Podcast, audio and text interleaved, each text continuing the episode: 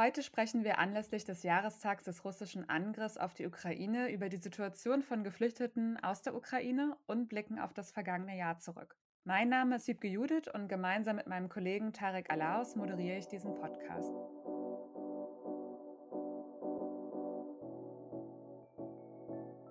Vom Fliehen und Ankommen.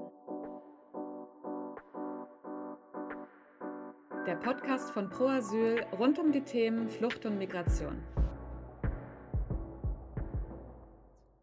Hallo Tarek, wie geht's dir? Hi Wiebke. Ja, wir machen ja heute zum ersten Mal einen gemeinsamen Podcast. Bislang habe ich das mit Elisa ähm, gemacht, unserer Pressekollegin, die jetzt aber gerade in Elternzeit ist. Liebe Grüße an dieser Stelle. Und Tarek, du hast ähm, im November bei uns angefangen und bist flüchtlingspolitischer Sprecher. Aber stell dich doch vielleicht mal selber vor. Wer bist du? Was machst du? Ja, sehr gerne. Danke, Wiebke. Ähm, ja, Tarek Laus ist mein Name. Ähm, ich habe im November beim ProAsul als äh, flüchtlingspolitischer Sprecher angefangen. Seitdem arbeite ich zusammen mit Wiebke ähm, in Berlin. Ähm, unser Arbeitsschwerpunkt ist die ähm, Organisation in dem politischen Berlin zu repräsentieren und Öffentlichkeit bzw. Kampagnenarbeit ähm, und Advocacy-Arbeit gemeinsam zu gestalten. Genau, und wir machen jetzt gemeinsam den Podcast, werden weiterschauen, dass wir ungefähr monatlich ähm, zu aktuellen oder einfach für uns wichtigen Themen eben eine Folge machen. Und ja, jetzt als erste Folge in diesem Jahr haben wir uns tatsächlich eben den Jahrestag des Angriffs auf die Ukraine vorgenommen. Also ein, ja, auf jeden Fall mal wieder eher schwieriges Thema. Ähm, Tarek, wie ging es dir denn letztes Jahr, als quasi am 24. Februar morgens dann die Nachricht kam, dass Russland tatsächlich Angriffe auf die Ukraine fliegt. Ich erinnere mich ganz genau an diesen Moment, als ich das erfahren habe. Ich kam ja oder ich kam 2015 aus Syrien ähm, nach ähm, Deutschland ähm, und damals war ich selbst auf der Suche nach Sicherheit, nach einem Leben in Sicherheit und wurde ähm, nach mehreren Jahren in Syrien. Ähm, an dem 24. da war ich um 7 Uhr morgens, bin ich aufgestanden, habe mein Twitter geöffnet und habe die Angriffe gesehen. Innerhalb von einem Moment bin ich mehrere Jahre zurückgegangen. Ich habe mich ganz genau an dem Moment, in dem ich erfahren habe, dass Syrien durch Russland angegriffen wurde. Hm. Das war für, für mich einfach so ein krasser Moment. Ich habe es so wahrgenommen, es geht um die Ukraine. Ähm, Russland greift die Ukraine an ähm, das, was wir befürchtet haben, ist passiert oder ist erneut passiert. Weil das war auch eine ähnliche Vorgehensweise auch von Russland ähm, in Syrien, wenn ich jetzt nach einem Jahr das Ganze nochmal vergleiche oder reflektiere. Ja. Naja, und ist ja aber auch klar, dass, ähm, dass auch Erinnerungen, auch böse Erinnerungen weckt, sowas dann zu sehen. Ähm, ich habe für den Podcast heute auch mit ähm, Katharina, einer ukrainischen Frau gesprochen, die bei Vice in Berlin aktiv ist, die nochmal auch so ein bisschen erzählt, ähm, wie es ihr eben letztes Jahr ergangen ist. Aber genau, wenn man sich jetzt nochmal auch so ein bisschen vielleicht die Zahlen anschaut, es ist natürlich schon auch ähm, echt enorm, was jetzt im letzten Jahr quasi passiert ist. Also laut UNHCR sind etwas über acht Millionen ukrainische Flüchtlinge in Europa registriert. Man muss da mal ein bisschen vorsichtig mit den Zahlen sein, weil ähm, es eben auch Mehrfacherfassungen zum Beispiel gibt, weil Leute eben erstmal vielleicht nach Polen gegangen sind, dann später in die Niederlande. Ähm, aber insgesamt haben eben fast fünf Millionen auch tatsächlich den sogenannten vorübergehenden Schutz bekommen. Das ist ja ein besonderer Schutzstatus, der zum ersten Mal aktiviert wurde letztes Jahr mit einem sogenannten Ratsbeschluss. Also alle europäischen Mitgliedstaaten haben sich darauf geeinigt, eben zum ersten Mal die Richtlinie über den vorübergehenden Schutz anzuwenden. Und darüber können eben Ukrainerinnen, eigentlich auch andere, darauf kommen wir nachher vielleicht nochmal zu sprechen, halt relativ schnell Schutz auch in Europa bekommen. Ähm, ich finde es immer ganz spannend, weil ich finde, manchmal geht eigentlich fast unter, wie groß die Fluchtbewegung ist, weil es eben aufgrund der vergleichsweisen guten Umstände sozusagen eben auch zu weniger Problemen vielleicht eben kommt. Wie nimmst du das wahr, Tarek?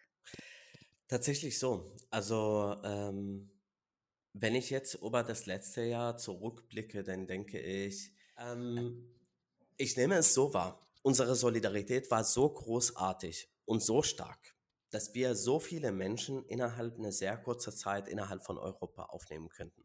Sowohl zivilgesellschaftlich als auch aber politisch.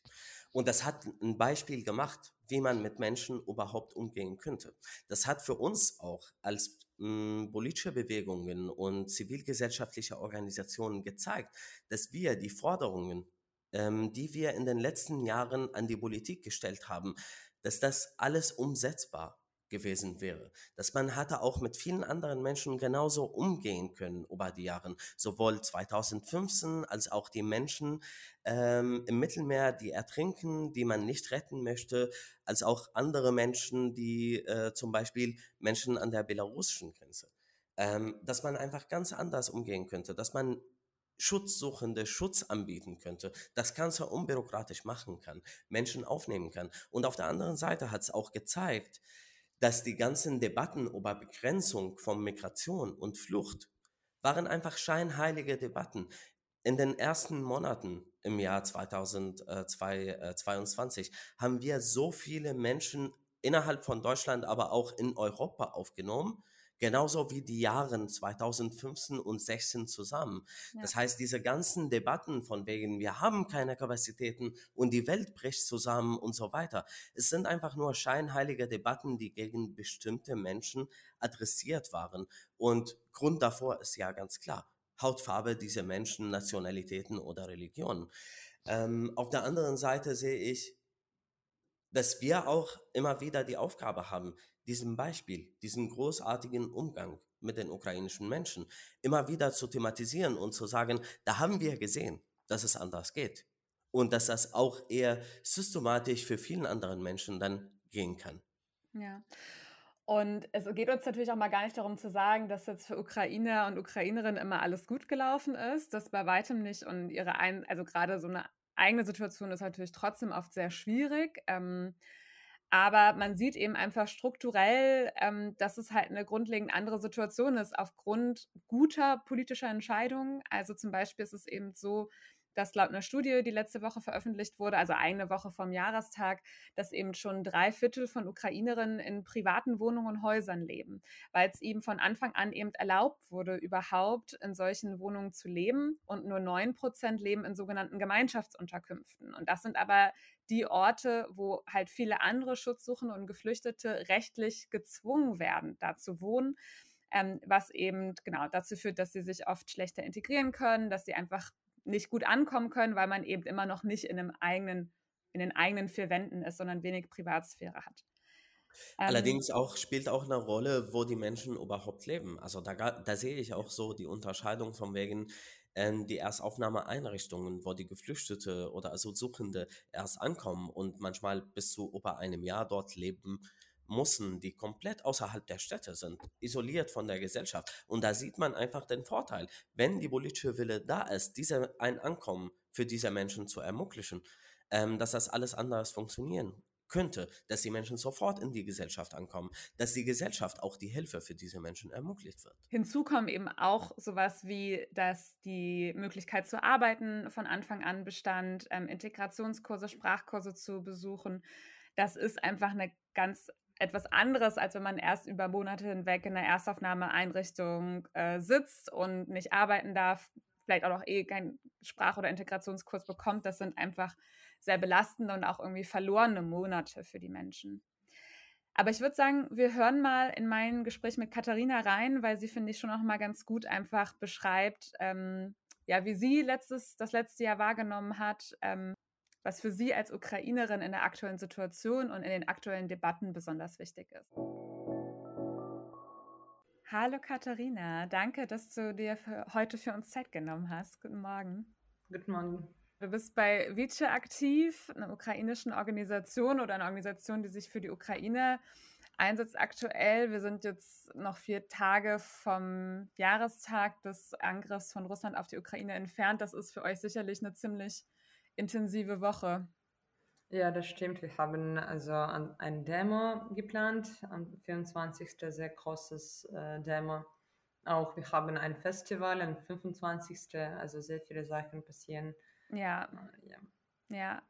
Sicherlich auch nicht eine ganz einfache Woche, kann ich mir vorstellen. Ähm, so der Gedanke, dass man halt vor einem Jahr noch in einer ganz anderen Situation war in der Ukraine, aber auch ähm, du und ihr persönlich. Ähm, magst du uns vielleicht mal so ein Jahr zurücknehmen? Ähm, wie ist es dir und deinen Freunden und der Familie letztes Jahr ergangen? Also es war ganz anders als jetzt. Äh, meine Familie war, in, also meine Eltern äh, hatten noch in ihrer Wohnung gelebt, gewohnt in Kiew. Äh, jetzt wohnen sie in einem Haus neben Kiew, mhm. denn es ist leichter so zu wohnen mit alle die Holz, wie du kannst Wärme selbst machen, Wasser selbst machen und sowas. Also mehr selbst bedient sein. Ja. Und ich äh, war damals äh, mit meiner Freundin und meinem Hund. Mhm. Und jetzt ist dieser Hund bei meinen Eltern. Also ich konnte äh, den nicht hier bringen, denn ich habe kein Auto und es ist zu viel Stress für ein kleines Hund. Also es ist nicht klein, es ist groß, aber es ist sehr, sehr, sehr jung. Ja. Es war fünf Monate oder so. Ähm, ja, und damals hatte ich ganz andere Arbeit zu tun mhm. und sehr viele Sachen. Ja, und jetzt ist es äh, ganz was anderes. Ja, du hast eben gesagt, dass du im März letzten Jahres nach Deutschland gekommen bist. Wie war denn, also wie, wie bist du hergekommen? Wie ist es bei dir abgelaufen? Ja, also am ersten Tag äh, waren wir in Kiew und wir hatten also ein kleines Plan äh, gemacht, vorher gemacht äh, für die Situation, wenn es zur Eskalation kommen konnte. Aber wir äh, dachten, dass es nicht äh, so was passieren wird. Mhm. Äh, deshalb dieses Plan war so sozusagen echt schlecht. Und wir sind dann ähm, zum Fuß äh, zu meinen Elterns Haus gegangen. Also es ist circa 60 Kilometer, aber wir hatten Krass. 35 Kilometer in einem Tag gemacht und dann waren wir glücklich, denn wir hatten einen Zug mitgenommen und diese 25 Kilometer mit dem Zug gefahren. Und dann am nächsten Tag, meine Mutter sagte, naja, geh doch zu deiner Schwester. Und meine Schwester, sie wohnt in Prag. Mhm schon seit acht Jahren oder so. Und ich war, naja, ich will hier bleiben, also ich will nicht äh, raus der Ukraine gehen. Und sie sagte, dass, also ihr Haus ist nicht so gut gemacht, damit das da so viele Leute wohnen. Am nächsten Tag äh, sind, sind wir mit dem Zug zu, nach Lviv gefahren. Von Lviv äh, hatten wir ein Taxi genommen, dann bis zum Grenzen am Grenzen standen wir circa zehn Stunden oder so. Oh, es war echt stressig, also bis, je, bis, bis jetzt äh, fühle ich mich so sehr nervös, wenn ich darüber denke. Mhm. Aber ich weiß, dass wir sind, also ich und meine Freundin, wir waren sehr mh, hm, glücklich sozusagen, dass äh, wir sind jung, äh, wir sind sportlich, äh, wir hatten nur zwei Rucksäcke, wir können wir können Englisch sprechen, ich kann Deutsch sprechen. Also da gab es sehr, sehr viele Möglichkeiten sozusagen ja. umzufallen und deshalb waren wir so nicht so äh, traurig. Äh, mhm. Ich meine, dass äh, wir wussten, dass es gibt sehr, sehr viele Menschen, denen es äh, schlechter geht als uns. Und warum hat ja. das so lange gedauert an der Grenze damals? Weiß nicht. Also da war sehr viele Leute, äh, sehr viele Menschen und es gab auch irgendwelche Misskommunikation zwischen ganzen Leute von polnischer Seite und ja. ukrainischer Seite. Und ich denke, wir hatten auch nicht das beste Punkt gewählt. Also das, es gibt mehrere und ja. die, dieser war vielleicht nicht sehr gut für diese Fußgänger äh, optimisiert. Hm. Ja. Okay. Und ähm, wie ist eure Entscheidung dann auf Berlin gefallen? Äh, ja, als wir nach Prag gekommen sind, äh, dachten wir, naja, bleiben wir hier eine Woche und dann kommen wir zurück.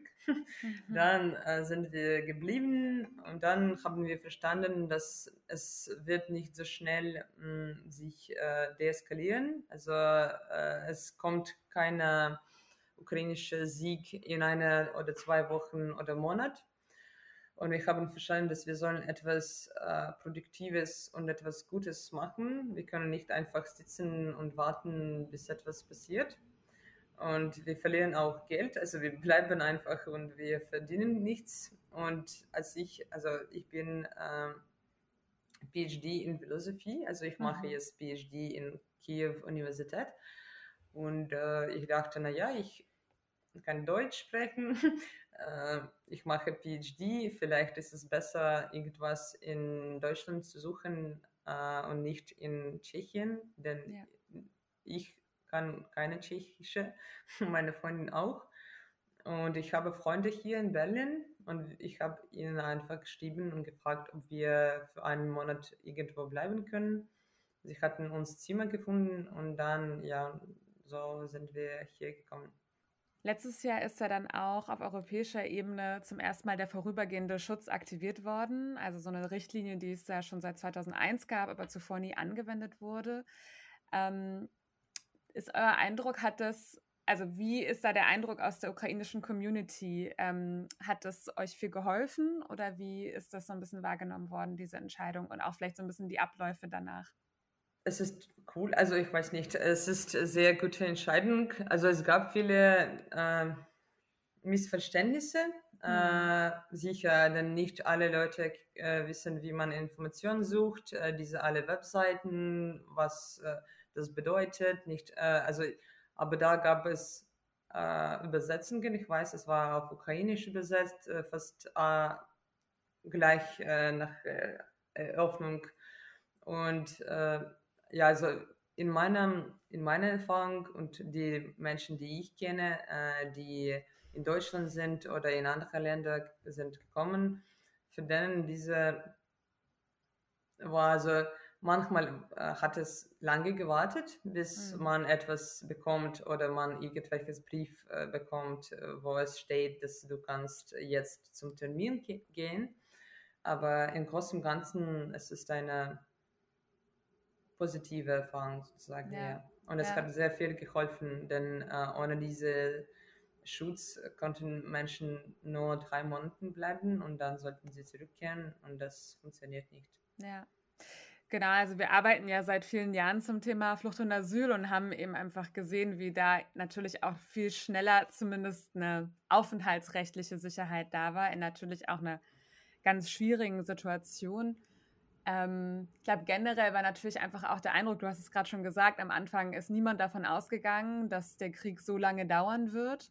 Ja. Hast du das Gefühl, ähm, haben sich da auch die Perspektiven auf den Aufenthalt in Deutschland oder auch in anderen Ländern so geändert im Laufe des Jahres? Ähm, also bei mir ist es so, dass ich äh, will zurückkehren, mhm. äh, wenn es möglich ist. Also Jetzt ist es auch möglich. Also ich bin aus Kiew und Kiew ist äh, nicht okkupiert. Ja. Ähm, äh, es ist nur bombardiert und äh, es gibt äh, einige Masse keine Elektrizität oder Wasser oder so.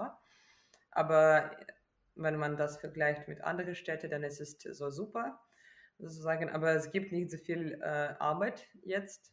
Ja, also es hängt sehr viel davon ab, äh, von welcher Situation Menschen gekommen sind. Mhm. Also es gibt die äh, Menschen, die alles verloren haben. Also ja. die haben Haus verloren, Stadt verloren, Bekannte verloren. Äh, und für denen ist es nicht so viel, also sie haben nicht, nichts, wo, äh, wohin zu kehren, zurückzukehren. Ja. Ja. deshalb für ihnen ist es besser, schon hier ein neues Leben zu bauen, denn da gibt, da sollten sie auch von Anfang an starten. Und das ist das, äh, also diese äh, Differenz mhm. zwischen meiner fast alle Bekannte und äh, die andere Milios und andere Menschen. Ähm, ist das irgendwie Thema, wie unterschiedlich doch zum Teil dann so ein bisschen die Bedingungen auch wieder sind in anderen Mitgliedstaaten? Also wir haben auch ein Rechercheprojekt aufgesetzt gehabt, wo es vor allen Dingen jetzt um die Nachbarländer zur Ukraine ging. Und naja, natürlich sind das auch, also auch wenn wir das gleiche Recht haben in großen Teilen, überall der vorübergehende Schutz gilt. Dann sind natürlich trotzdem große Unterschiede, wenn es zum Beispiel ums Sozialsystem geht, wie man leicht man vielleicht in Arbeit kommen kann. Hm, wird das irgendwie diskutiert innerhalb ähm, der Community oder bei dir zwischen Freunden und Bekannten? Ja, also ich bin nicht das beste Beispiel für diese Themen, denn was ich mehr diskutiere, ist, ist also Geschichte, Kultur und sowas mhm. und nicht so Arbeitsmarkt. Denn meine Freunde, die arbeiten zwar in Museums oder machen etwas mit äh, äh, Kunst oder so und es ja. ist nicht, also das... Äh, nicht der ganz klassische Arbeitsmarkt. Ja, ja, ja. Aber was wir besprechen, es ist mehr über die Werten. Also mhm. dass zum Beispiel Leute, die in Polen sind oder Tschechien oder Estonia, äh, die fühlen sich besser, in, äh, weil die Menschen da, die verstehen, was Russland ist zum Beispiel. Mhm. Denn sie hatten dieses, äh, diese Erfahrung mit äh, sowjetischer Okkupation. Ja. Und für alle denen ist es sehr selbstverständlich, was Ukraine und Ukrainerinnen meinen, wenn sie sagen zum Beispiel, es ist besser, nicht äh, äh, Russen und Ukrainern jetzt an einer Bühne zusammenzubringen oder so. Hm. Und für die ist es selbstverständlich und hier in Deutschland äh, bemühst du dich immer wieder, um alles äh, nochmal, nochmal und nochmal zu erklären. Hm. Und das zum Beispiel macht äh, Sorgen für, für, Menschen, denn sie fühlen sich nicht, dass man ihnen nicht versteht oder mhm. nicht äh, anhört. Ja. Ähm, du hattest ja schon ein bisschen gesagt, dass es dir auch hilft, irgendwie aktiv zu sein und ähm, bei Vice, dass ihr da euch eben auch organisiert. Was ist denn so der Schwerpunkt eurer Arbeit?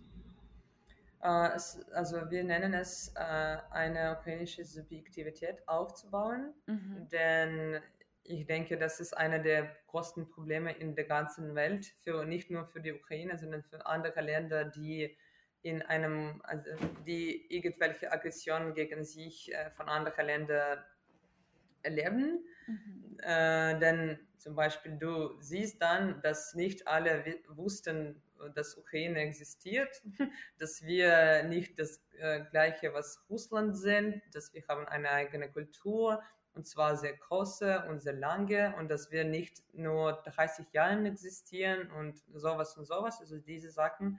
Und dafür brauchen wir sehr viele äh, Mühe zu geben, äh, alles das nicht nur zu erklären. Also das äh, hatten wir am Anfang gemacht und jetzt äh, verstehen wir, dass es nicht so interessant ist. Mhm. Und wir mhm. sehen auch die Erfahrung von anderen äh, Gemeinschaften, von Syrien, Aserbaidschan oder sowas. Und dass die, die Menschen, die hier ihre Communities äh, haben, was sie machen und wie sie kommunizieren und verstehen, dass es, äh, es gibt dieses Problem. Was ist dein persönlicher Wunsch jetzt zum, zum Jahrestag? Was, was wünschst du dir vielleicht?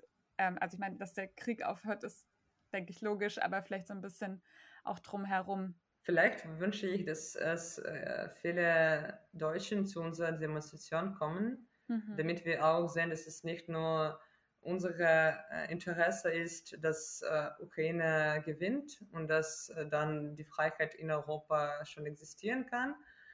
Und ja, und es gibt sehr viele diese Gegendemonstrationen, äh, diese pro-russische Demonstrationen am selben Tag. Und es okay. wird echt äh, traurig sein, wenn es da mehr Leute sind als bei unserer Demonstration, denn es wird ein Symbol von irgendwelchen Meinungswechsel in der äh, Gesellschaft. Ja. ja, auf jeden Fall.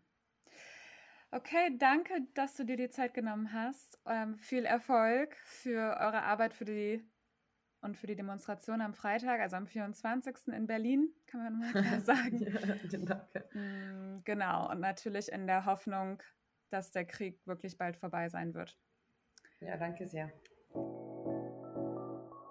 Ja, also was ich im Gespräch mit Katharina schon auch nochmal wieder sehr berührend fand, ist halt eben dieser wirklich krasse Wechsel im Leben von einem Tag auf den anderen, wie es halt eben für viele Ukrainerinnen letztes Jahr einfach gekommen ist und auch wahrscheinlich nicht ungewöhnlich, aber ich glaube ähm, eben auch äh, dadurch, dass wir alle den oder viele haben den Krieg eben weder vorhergesehen noch so erwartet und dass eben am Anfang noch diese große Hoffnung war, dass irgendwie innerhalb von wenigen Wochen die Ukraine irgendwie gewinnen könnte und die Menschen eben auch wirklich davon ausgegangen sind, dass sie erst für wenige Wochen oder Monate nur nach Deutschland kommen und das mittlerweile eben irgendwie schon eine andere Situation ist. Ähm, Katharina hat ja auch gesagt, also für sie will schon dann eben auch ähm, möglichst nach einem Krieg wieder zurückkehren. Ähm, das ist bei einem Drittel eben der Ukrainerin so. Ist natürlich bei vielen anderen geflüchteten Gruppen auch so. Das finde ich, muss man auch mal dazu sagen, weil man das auch zum Teil in der Diskussion so ein bisschen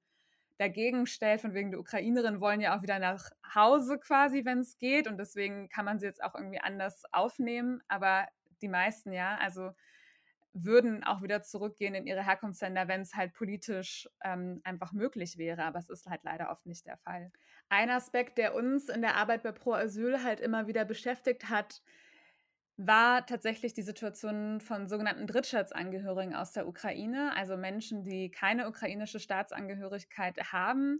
Wir haben da letztes Jahr auch schon mal eine kurze Podcast-Folge zu gemacht, weil sich da gerade eine wichtige Regelung geändert hatte. Und zwar war es bis September für alle Menschen aus der Ukraine, die aus der Ukraine geflohen sind, egal die Staatsangehörigkeit, eben legal sich einfach in Deutschland aufzuhalten, auch wenn sie noch keinen Aufenthaltstitel hatten. Sie mussten eben nicht unbedingt schon den vorübergehenden Schutz beantragen. Und diese sogenannte Aufenthaltsübergangsverordnung für die Ukraine wurde dann eben so gewechselt, dass man nur bis zu drei Monate nach Ankunft in Deutschland eben ohne Aufenthaltstitel hier sein darf. Und das hat eben vor allen Dingen für die nicht-ukrainischen Geflohenen aus der Ukraine einen großen Unterschied gemacht. Ähm, Tarek, du hast dich da ja auch ziemlich viel mit beschäftigt. Magst du das vielleicht nochmal erklären, warum das so ein Problem war, dass diese Regelung ausgelaufen ist? Ja, das, äh, das Problem liegt daran, ähm, die Menschen nach dem oder Drittstaatsangehörige aus der Ukraine, nachdem sie hier ankommen, versuchen sie, weil ähm, genau die, die Bleiberechtsregelung oder den vorübergehenden Schutz für UkrainerInnen sehr restriktiv angewendet wurde innerhalb von Deutschland, ähm, dass diese Menschen einfach erstmal Zeit hatten, sich ähm, zu überlegen, welche andere Bleiberechtsmöglichkeiten innerhalb von Deutschland für sie passen würde, wenn sie nicht den Antrag auf, vier, auf Paragraph 24 stellen wollten. Viele Menschen dann hatten dadurch Zeit, die Sprache zu lernen, nach Arbeitsstellen zu suchen oder Ausbildungsstellen zu suchen oder Studentinnen nach Studiumplätze äh, zu suchen. Leider mit dem Auslaufen ähm, dieser Regelung waren die Menschen gezwungen, dann schnellstmöglich Anträge zu stellen, damit sie irgendeinen Status in Deutschland haben, damit sie hier bleiben können. Viele Menschen haben dann den Antrag auf Paragraph 24 ähm, gestellt, weil davor gab es nur sechs Monate Zeit für sie, um die Sprache zu lernen, sich ein bisschen zu orientieren. Das war nicht ausreichend, andere höhere Voraussetzungen für andere Bleiberechtsmöglichkeiten zu erfüllen. Ähm, dann mussten sie den, den Antrag auf 24 stellen, damit sie hier bleiben können erstmal. Und dann im Nachhinein, in die Monate danach, ähm, wurden die Anträge nach und nach für vielen Menschen abgelehnt. Ähm, aufgrund dieser restriktive Anwendung innerhalb von Deutschland. Das hat aber dazu geführt, ähm, dass Menschen eher dann ohne Schutz vor der Abschiebung ähm, oder von der Abschiebung bedroht waren.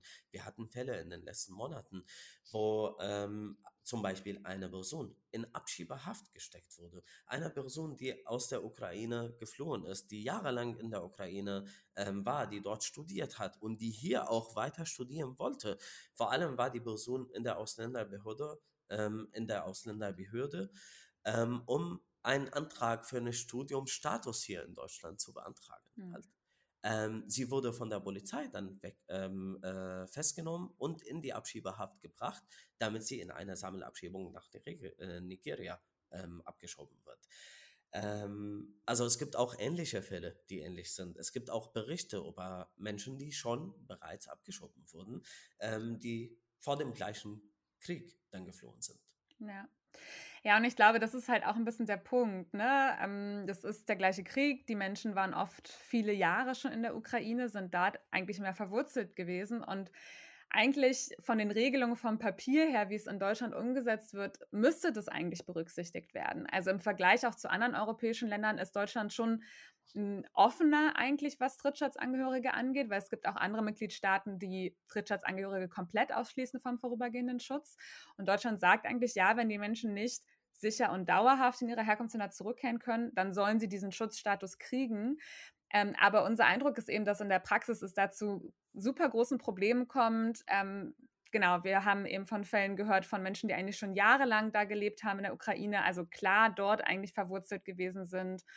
Ja, oder eben auch Fälle, die an uns herangetragen werden, vielleicht von Belarussen, die halt in ähm, Ukraine gelebt haben. Also das sind einfach Konstellationen, wo man sich schon wirklich fragt, wie kann das sein, dass diesen Menschen jetzt dieser vorübergehende Schutz ähm, versagt wird. Und genau, uns ist es eben als Pro Asyl eben auch immer wichtig, gerade auf diese Gruppen aufmerksam zu machen. Also da, wo eben es rechtlich noch große Probleme gibt. Das ist tatsächlich auch irgendwie der große Unterschied in unserer Arbeit zur Flucht aus der Ukraine, weil es da eben im Vergleich zu anderen Fluchtbewegungen eben deutlich weniger rechtliche Probleme einfach gab, weil durch diese Entscheidung, den vorübergehenden Schutz zu aktivieren, so eine für die meisten, weil eigentlich reden wir auch in Deutschland, was Drittstaatsangehörige angeht, über eine recht kleine Gruppe. Also es sind ungefähr vier Prozent der insgesamt aus der Ukraine nach Deutschland geflohenen Menschen. Ja, also es ist wirklich eine im Verhältnis kleine Zahl. Ähm, aber für 96 Prozent ähm, der nach Deutschland geflohenen Menschen aus der Ukraine ist die rechtliche Situation einfach klar gewesen. Ja, sie können den vorübergehenden Schutz beantragen. Das dauert vielleicht äh, manchmal noch eine Weile, weil die Ausländerbehörden eben sehr überlastet sind und vielleicht Anträge nicht so schnell bearbeiten. Aber sie können eben direkt arbeiten. Ähm, sie können ähm, da wohnen, wo sie wollen, in den meisten Fällen. Und das sind eigentlich sonst die Probleme, mit denen sich eben die Menschen auch an uns wenden. Ja. Ähm, wir haben auf unserer Homepage auch die wichtigsten Informationen für Ukrainerinnen oder andere Menschen aus der Ukraine zusammengefasst. Also falls jemand zuhört und sich da die Details nochmal durchlesen will, kann man das auch auf unserer Homepage finden. Aber insgesamt finde ich, kann man schon eigentlich nach einem Jahr resümieren, dass die Aufnahme von über einer Million Geflüchteter aus der Ukraine wirklich erstaunlich gut funktioniert hat. Und ich finde es manchmal wirklich schade, dass das, also vielleicht jetzt am Jahrestag nochmal mehr Aufmerksamkeit bekommt, aber dass dieses Positive gar nicht so hervorgehoben wird. Oder wie nimmst du das wahr, Tarek? Ja, also auch ähm, innerhalb der Debatten im, im letzten Jahr, auch wie, wie das Thema oder wie über das Thema überhaupt kommuniziert wurde und nicht gesehen wurde, ähm, dass das ein Beispiel sein könnte, den man auch in vielen anderen ähm, oder für vielen anderen Menschen anwenden könnte. Ähm, dass man eher ein paar Monate danach bereits angefangen hat, OberukrainerInnen als, als Sozialtouristen zum Beispiel zu kommunizieren. Ne? Ähm, dass man eher jetzt in der, in der Öffentlichkeit darüber spricht, dass Asylsuchende äh, jetzt ein großes Problem für die Kapazitäten sind, aber nicht gesehen hat, dass man über eine Million Menschen hier in Deutschland aufgenommen hat und dass das funktioniert hat. Also das sind so Vergleiche, wo man denkt, die politische Kommunikation funktioniert immer noch nicht ähm, in diesem Land und eher wie über Migration und Flucht kommuniziert wird, ist grundsätzlich problematisch. Ähm, ich finde, wir könnten viel besser sein, indem wir sagen, ja, wir haben was Gutes gemacht im, im letzten Jahr und nicht das was Gutes im Sinne von, wir haben Gefallen den Menschen getan, sondern eher, wir haben unsere Pflicht einfach erfüllt.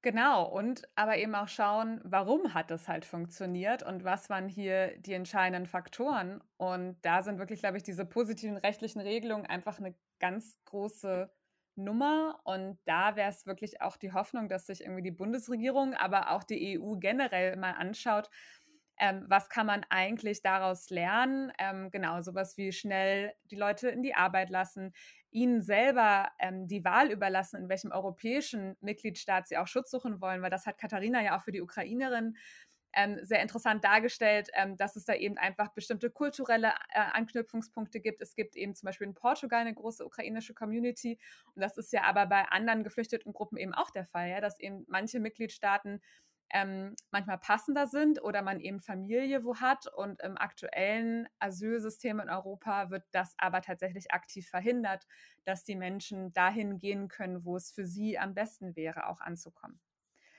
Aber vielleicht ist das auch so ein bisschen der Impuls, den wir zumindest jetzt anlässlich des Jahrestags auch nochmal für unsere Arbeit mitnehmen können und sollten. Vielen Dank auch nochmal heute für eure Aufmerksamkeit, dass ihr reingehört habt. Wir freuen uns immer auch über eure Rückmeldungen bei Social Media oder an podcast.proasyl.de. Sagt uns auch gerne Bescheid, welche Themen euch interessieren würden in der Zukunft. Unser Dank geht wie immer auch unser Podcast-Team Jonas und Luisa. Danke euch und bis zum nächsten Mal. Tschüss. Tschüss.